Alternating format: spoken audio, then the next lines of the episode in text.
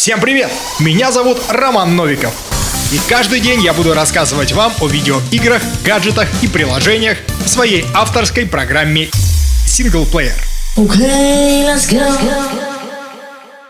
Главное меню. PIS, DIS, платформы iOS, Android, PC.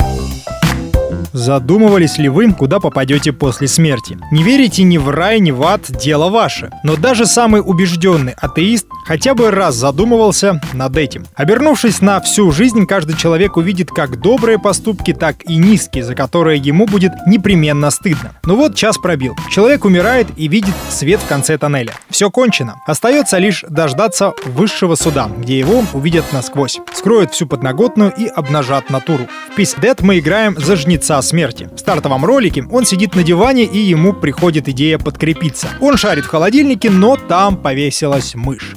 Приходит к логическому выводу. Чтобы купить еду, нужны деньги. А чтобы деньги появились, нужно поработать. Так он решает устроиться на работу в компанию Apocalypse Incorporated. Жнец проходит собеседование. HR-менеджер объясняет ему, что сразу принять в компанию его не могут. Он должен пройти стажировку. Длится она ровно 7 недель. Жнец соглашается на эти условия и на следующий день приходит на работу. Суть первого дня проста. Паршивых чертей отправлять в ад, людей в рай. Но это всего лишь первый день. Зачастую новому соискателю кажется, что ему повезло. Работа не бей лежачего, график не напрягает, да и коллеги нормальные. Но стоит ему отработать какое-то время, все меняется. Проходит всего пара трудовых будней, и некоторые неприятные рабочие моменты начинают всплывать. Соискатель раскрывает для себя больше нюансов. От него начинают больше требовать, да и коллеги больше не кажутся такими адекватными. Да и набравшись опыта, его начинают бесить стажеры-тугодумы. Такие же тугодумы, как и наш соискатель, когда только начинал свой подъем по карьерной лестнице. Игровой процесс в Pizza Dead довольно примитивен. Ваш персонаж сидит на стуле и к нему конвейером поступают умершие. Время для выбора между отправкой в ад или рай ограничена, и вам нужно быстро решить, куда отправить усопшего.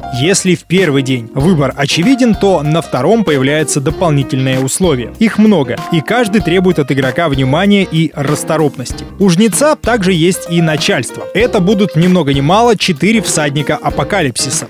Флегматично развалившаяся на стуле смерть, упитанный голод, гневная война и меланхоличная чума, которая тихонько поглаживает крысенка. Каждый из всадников неустанно трудится, но иногда не вывозит объем работы. То какая-то война в стране третьего мира начнется, то какая-то хворь выкосит пол населения городка. Это мероприятие называется катастрофой. Они могут быть разные, от массовой драки бомжей до пиратов-неудачников. В таких случаях жнецу подкинут работенки, которые нужно выполнить очень быстро. На выбор вам дается всего 4 секунды.